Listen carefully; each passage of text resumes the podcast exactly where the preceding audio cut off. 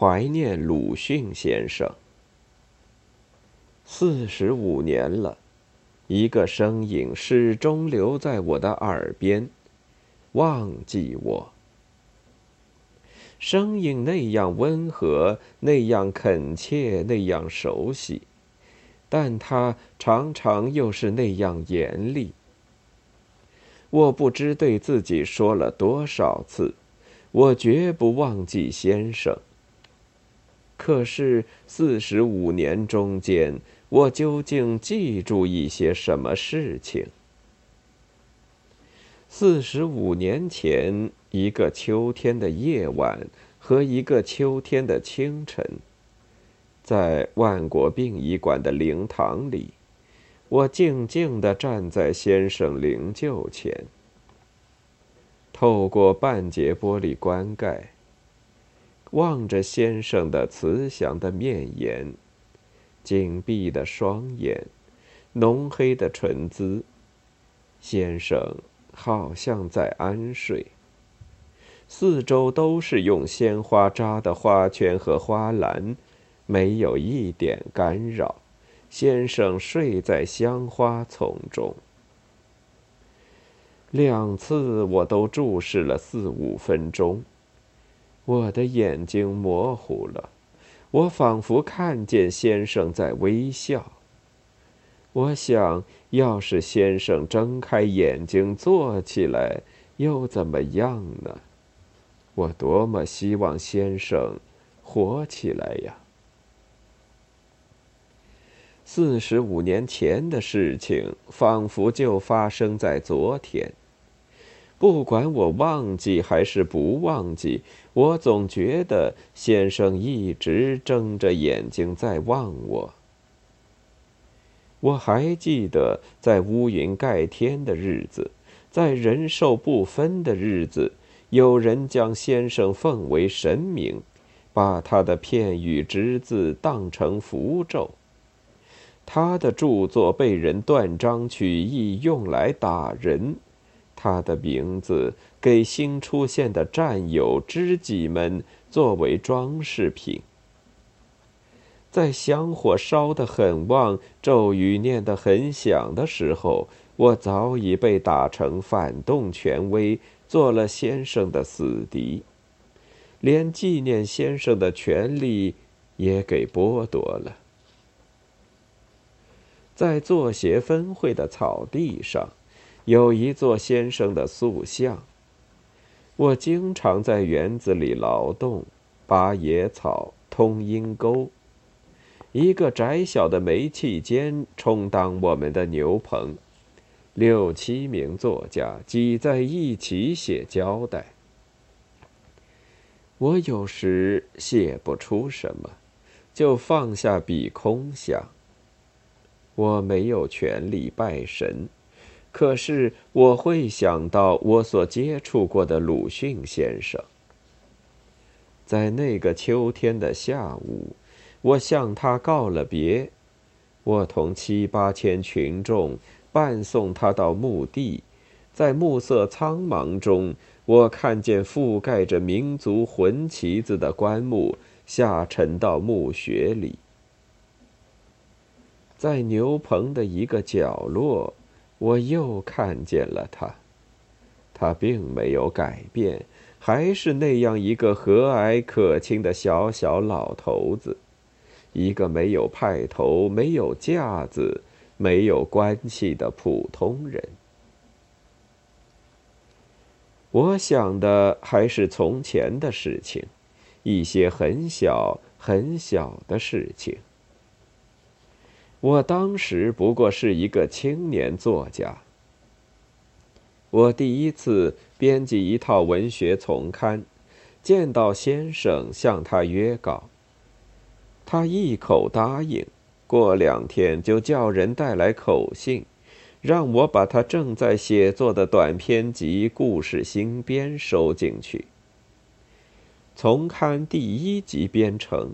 出版社刊登广告，介绍内容，最后附带一句：“全书在春节前出齐。”先生很快的把稿子送来，他对人说：“他们要赶时间，我不能耽误他们。”其实那只是草写广告的人的一句空话，连我也不曾注意到。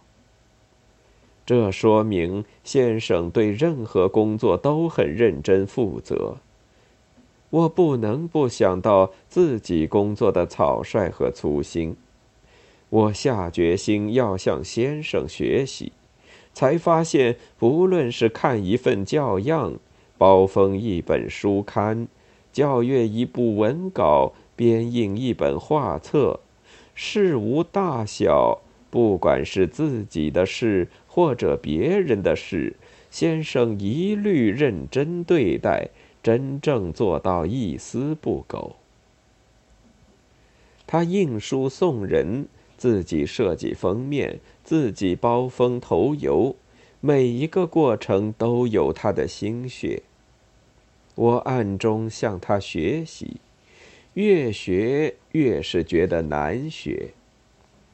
我通过几位朋友更加了解先生的一些情况，了解越多，我对先生的敬爱越深，我的思想，我的态度也逐渐变化。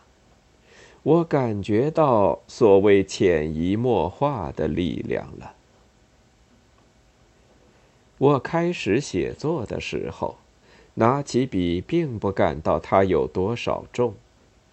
我写只是为了倾吐个人的爱憎。可是走上这个工作岗位，我逐渐明白，用笔作战不是简单的事情。鲁迅先生给我树立了一个榜样。我仰慕高尔基的英雄勇士丹科，他掏出燃烧的心给人们带路。我把这幅图画作为写作的最高境界，这也是从先生那里得到启发的。我勉励自己讲真话，卢梭是我的第一个老师。但是几十年中间，用自己的燃烧的心给我照亮道路的，还是鲁迅先生。我看得很清楚，在他写作和生活是一致的，作家和人是一致的，人品和文凭是分不开的。他写的全是讲真话的书。他一生探索真理，追求进步。他勇于解剖社会，更勇于解剖自己。他不怕承认错误，更不怕改正错误。他的每篇文章都经得住时间的考验。他的确是把心交给读者的。我第一次看见他，并不感觉到拘束。他的眼光，他的微笑，都叫我放心。人们说他的笔像刀一样锋利，但是他对年轻人却怀着无限的好心。一位朋友在先生指导下编辑一份刊物，有一个时期遇到了困难。先生对他说：“看见你瘦下去，我很难过。”先生推荐青年作家的稿件，拿出自己的稿费印刷年轻作家的作品。先生长期生活在年轻人中间，同年轻人一起工作，一起战斗，分清是非，分清敌友。先生爱护青年，但从不迁就青年。先生始终爱憎分明，接触到原则性的问题，他绝不妥协。有些人同他接近，后来又离开了他；一些朋友或学生变成了他的仇敌。但他始终不停脚步的向着真理前进。忘记我。这个熟悉的声音又在我的耳边响起来，它有时温和，有时严厉。我又想起四十五年前的那个夜晚和那个清晨，还有自己说了多少遍表示决心的一句话，说是绝不忘记。事实上，我早已忘得干干净净了，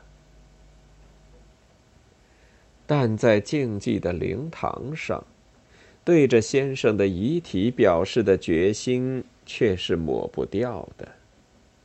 我有时感觉到声音温和，仿佛自己受到了鼓励；我有时又感觉到声音严厉，那就是我借用先生的解剖刀来解剖自己的灵魂了。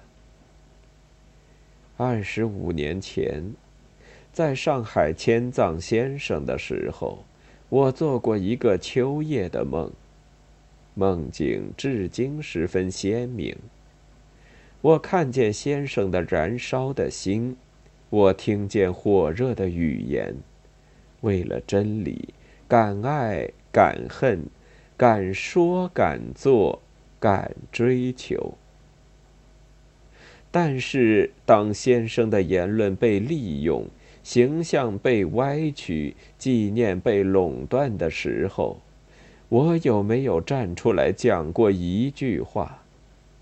当姚文元挥舞棍子的时候，我给关在牛棚里，除了唯唯诺诺之外，敢于做过什么事情？